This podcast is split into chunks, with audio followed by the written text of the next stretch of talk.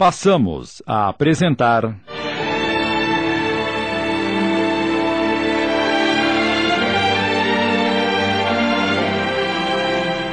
Nosso Lar. Obra ditada pelo espírito André Luiz, psicografada por Chico Xavier. Adaptação de Sidney Carbone.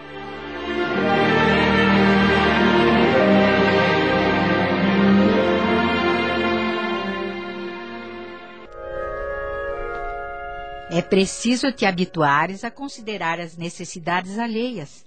Teu noivo é homem comum, não está alertado para as belezas sublimes do amor espiritual. Justamente Maria da Luz, amiga que sempre julguei fiel. Não, vovó, eu não me conformo. Oi, Luísa. Não será mais agradável confiá-lo aos cuidados de uma criatura irmã? Maria da Luz sempre será tua amiga espiritual, ao passo que outra mulher talvez te dificultasse mais tarde o acesso ao coração dele. Enquanto Heloísa chorava, a mãe de Lísias convidou-me novamente à sala de estar, considerando que a doente necessitava de repouso. Ao sentarmos-nos, falou em tom confidencial. Minha neta chegou profundamente fatigada. Prendeu o coração demasiadamente nas teias do amor próprio. A rigor, o lugar dela seria em qualquer dos nossos hospitais. Entretanto, o assistente colseiro julgou melhor situá-la junto ao nosso carinho.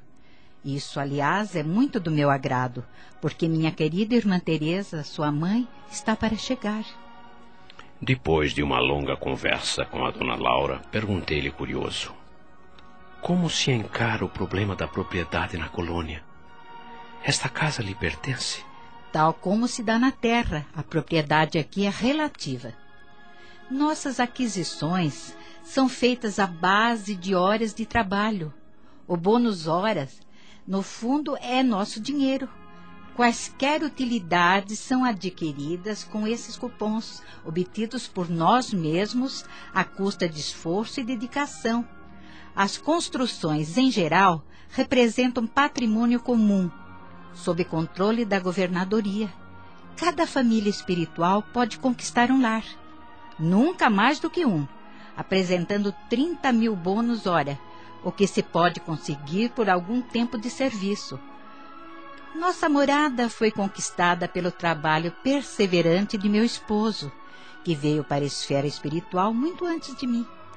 Dezoito anos estivemos separados pelos laços físicos, mas unidos pelos elos espirituais.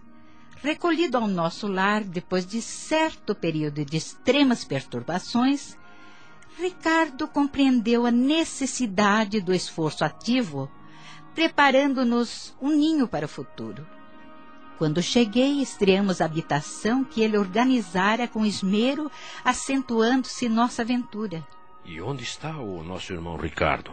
Em vista de nossas observações referentes ao passado, combinamos novo encontro na esfera da crosta. Temos trabalho, muito trabalho na Terra. Ricardo partiu há três anos. Quanto a mim, seguirei dentro de breves dias. Aguardo apenas a chegada de Teresa, mãe de Luísa, para deixá-la junto aos nossos. Ela não tardará. A sua passagem através do umbral será somente de algumas horas em vista dos seus sacrifícios desde a infância. Pelo muito que sofreu, não precisará dos tratamentos de regeneração Poderei, portanto, transmitir-lhe minhas obrigações no auxílio e partir sossegada. E o bônus hora? É algum metal amoedado? Não é propriamente moeda, mas ficha de serviço individual, funcionando como valor aquisitivo. Em nosso lar, a produção de vestuário e alimentação elementares pertence a todos em comum Todos cooperam no engrandecimento do patrimônio comum e dele vivem. Cada um de nós, os que trabalhamos, devem dar no mínimo oito horas de serviço útil nas 24 horas do dia. Os programas de trabalho são numerosos e a governadoria permite quatro horas de esforço extraordinário aos que desejam colaborar no trabalho comum de boa vontade. Desse modo, há muita gente que consegue 72 bônus hora por semana, sem falar dos serviços sacrificiais, cuja remuneração é duplicada e às vezes triplicada. Mas é, esse é o único título de remuneração? Sim, é o padrão de pagamento a todos os colaboradores da colônia, não só na administração, como também na obediência. E poderemos gastar nossos bônus hora a favor de amigos? Perfeitamente. Isso é direito inalienável do trabalhador fiel. Ia prosseguir com as perguntas quando um brando burburinho aproximou-se da casa. Dona Laura disse satisfeita: Nossos queridos estão de volta.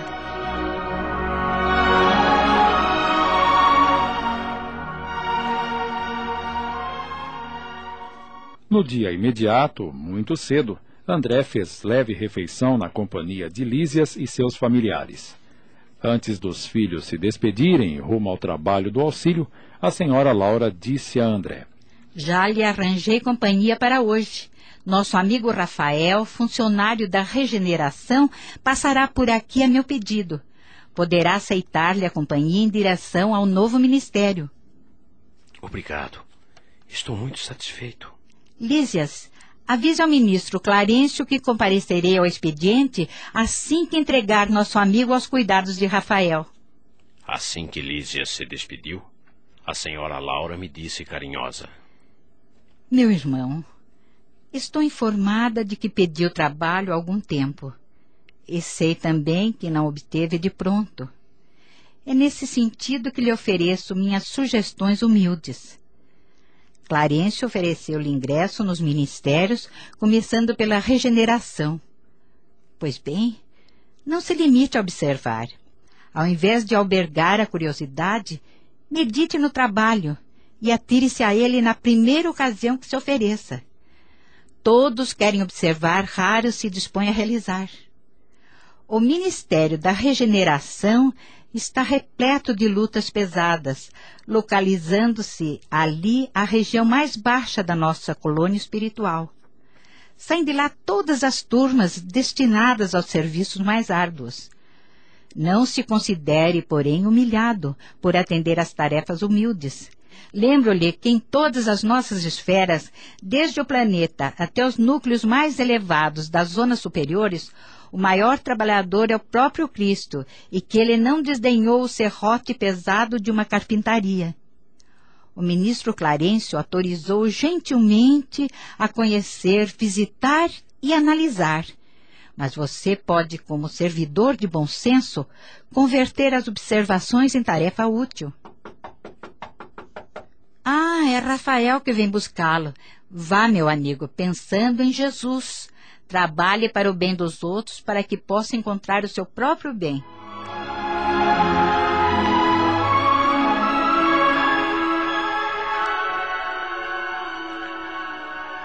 Minutos depois, achava-se André e Rafael diante de Genésio, um senhor simpático cujo semblante revelava singular energia. Rafael apresentou fraternalmente. Ah, sim. Tenho notificação de Laura referente à sua vinda. Fique à vontade. Rafael abraçou André e despediu-se, pois era esperado com urgência no setor de tarefas a seu cargo.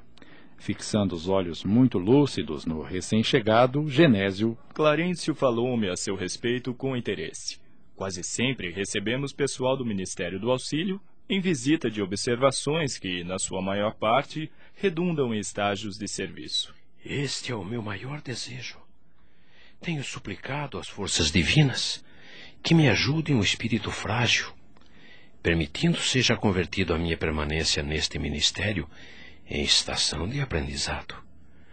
Noto que venho recebendo benefícios sem nada produzir de útil. Se possível, faça seja transformada a concessão de visitar a impossibilidade de servir.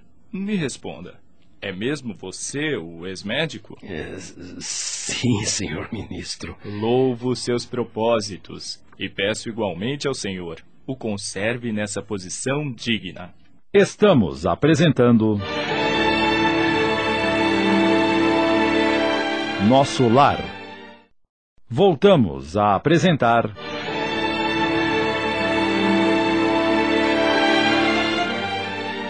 Nosso Lar, adaptação de Sidney Carbone.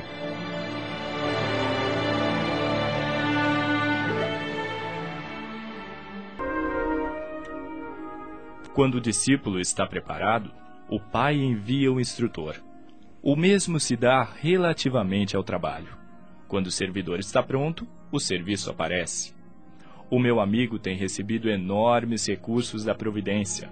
Está bem disposto à colaboração, compreende a responsabilidade, aceita o dever. Nos círculos carnais, costumamos felicitar um homem quando ele atinge prosperidade financeira ou excelente figuração externa.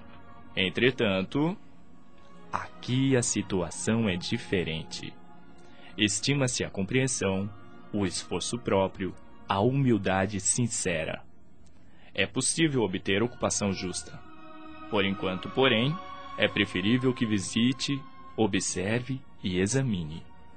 Vou solicitar a presença de Tobias antes que se dirija às câmaras de retificação. Não se passaram muitos minutos e adentrou à porta um senhor de maneiras desembaraçadas. Tobias, aqui tem um amigo que vem do Ministério do Auxílio em tarefa de observação. Creio que será de muito proveito para ele o contato com as atividades das câmaras retificadoras. Às suas ordens. Conduza-o. André precisa integrar-se no conhecimento mais íntimo de nossas tarefas. Faculte-lhe toda a oportunidade de que possamos dispor. Estou a caminho. Se deseja acompanhar-me. Perfeitamente.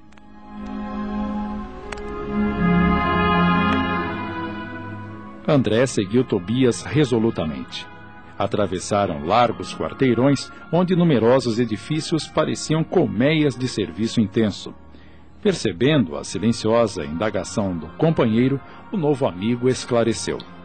Temos aqui as grandes fábricas de nosso lar.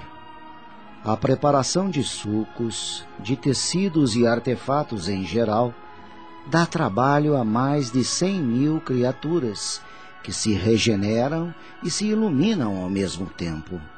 Daí a momentos penetraram num edifício de aspecto nobre. Servidores numerosos iam e vinham. Depois de extensos corredores, depararam com vastíssima escadaria comunicando com os pavimentos inferiores. Desçamos. As câmaras de retificação estão localizadas nas vizinhanças do umbral.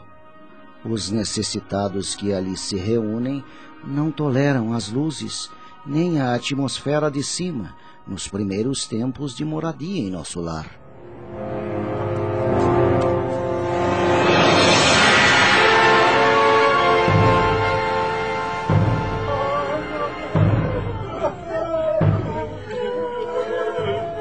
Nunca poderia imaginar o quadro que se desenhava agora aos meus olhos. Não era bem o hospital de sangue, nem um instituto de tratamento normal da saúde orgânica. Era uma série de câmaras vastas, ligadas entre si e repletas de verdadeiros despojos humanos. Singular vozerio pairava no ar. Gemidos, soluços, frases dolorosas pronunciadas a esmo rostos escaveirados, mãos esqueléticas. Fases monstruosas deixavam transparecer terrível miséria espiritual. Tão angustiosas foram as minhas primeiras impressões que procurei os recursos da prece para não fraquejar. Tobias, imperturbável, chamou uma velha servidora que acudiu imediatamente. Estou vendo poucos auxiliares. O que aconteceu? O ministro Flacos determinou que a maioria acompanhasse os samaritanos para os serviços de hoje nas regiões do umbral.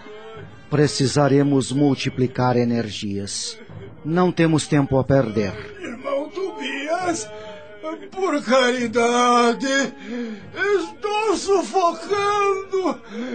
Isso é mil vezes pior do que a morte na terra. Eu quero sair, quero ar, muito ar. Por que o Ribeiro piorou tanto?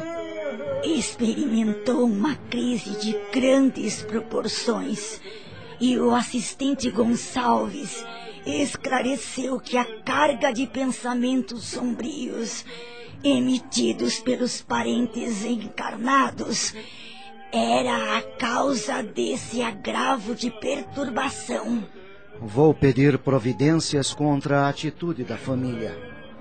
Irmão André, esse pobrezinho permanece na fase de pesadelo, em que a alma pouco mais vê e ouve que as aflições próprias.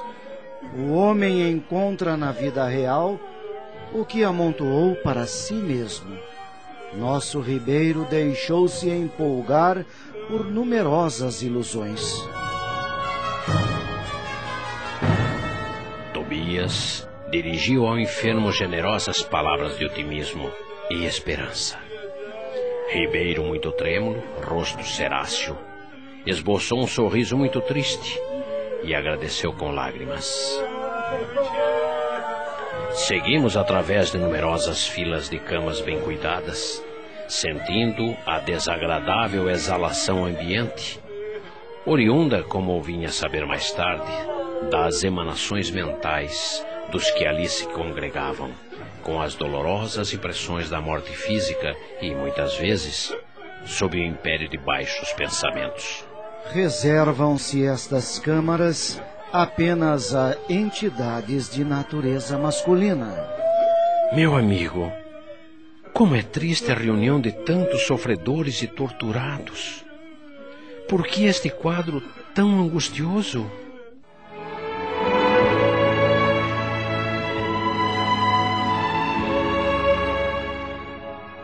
Há muitas informações importantes que alguns dos personagens desta obra de André Luiz abordam que precisam ser meditados, pois eles devem ser motivo de orientação no decorrer de nossa existência.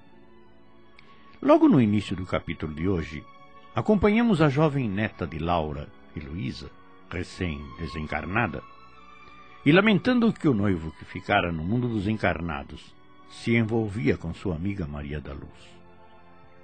O que mais a perturbava é que essa amiga lhe era mais íntima e ela estava considerando esse relacionamento uma traição. E sua avó lhe aconselha a compreender e amar a ambos. E assim no futuro tudo seria mais fácil para ela. Percebamos o sentimento superior, procurando afastar o egoísmo que mais ou menos nos domina e nos perturba. Em seguida, André Luiz toma conhecimento do trabalho de Ricardo, que havia sido esposo de Laura na última encarnação, e que antecipara sua volta para o plano espiritual 18 anos antes dela, e pudera trabalhar e construir um patrimônio em valores do espírito que lhe permitira garantir aquela residência que André Luiz estava conhecendo. Ricardo já voltara novamente para o mundo material há três anos, e eles tinham um plano de vida em comum. E Laura esperava apenas que Teresa, mãe de Luísa, chegasse pela desencarnação para apoiar a filha Heloísa e ela iniciaria a nova vida na carne. Observem os ouvintes esse entrelaçamento entre encarnações e entre familiares quando os comportamentos são equilibrados e dignos.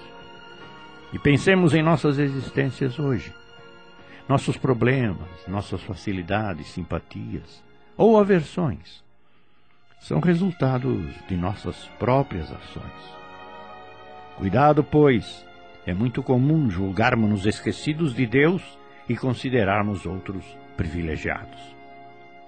Na lei de Deus não existe injustiça. Cumpramos nosso dever e procuremos respeitar e amar a todos, na medida de nossa capacidade. E estaremos construindo a nossa felicidade. Acabamos de apresentar.